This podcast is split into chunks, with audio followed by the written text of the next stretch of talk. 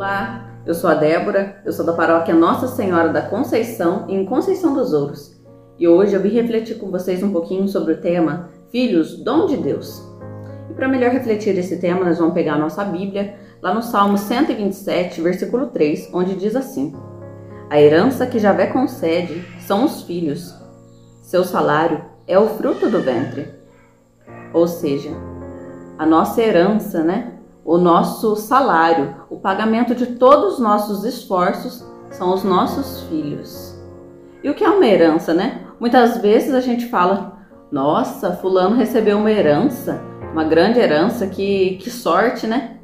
E veja bem que sorte a nossa. A nossa herança são os nossos filhos. E herança que vem da onde? Vem de Deus. Que riqueza, né? Que riqueza que é termos os nossos filhos. E o que é uma herança? Uma herança é algo precioso que uma geração cuidou, zelou, batalhou e que agora a próxima vai cuidar com o mesmo zelo e carinho.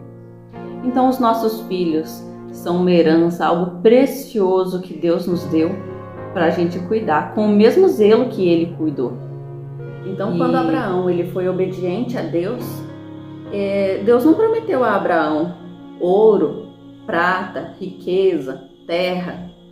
Deus prometeu a Abraão uma descendência rica, uma descendência numerosa, mais numerosa que as estrelas do céu. E, a gente pode se perguntar, né? Nossa, mas a gente é tão falho, nós somos tão falhos, tão pecadores, tão fracos. Por que, que Deus iria confiar na gente uma coisa tão preciosa, algo tão precioso em nossas mãos para a gente cuidar? Porque é assim, através dos nossos filhos, que nós temos a oportunidade de curar também o nosso coração.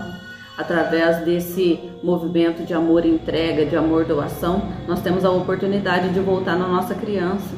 Nossa criança que muitas vezes ficou chorando sozinha, ficou sem ninguém para entender, ninguém para acolher e voltar lá com o próprio Jesus, dar a mão para essa criança e receber do próprio Jesus o abraço de pai, o abraço que cura.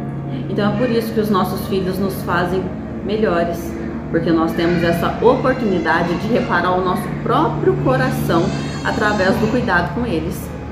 Então vamos cuidar dos nossos filhos, vamos amar os nossos filhos, vamos ensinar os nossos filhos a ter fé e acreditar em Deus. Que a Sagrada Família possa nos dar forças, que a gente possa mesmo abraçar é, Jesus, Maria e José e pedir a eles sabedoria, a mesma sabedoria que eles cuidaram com Jesus. A gente possa pedir paciência, porque precisa, né? Um aprendiz, ele precisa de um instrutor com paciência.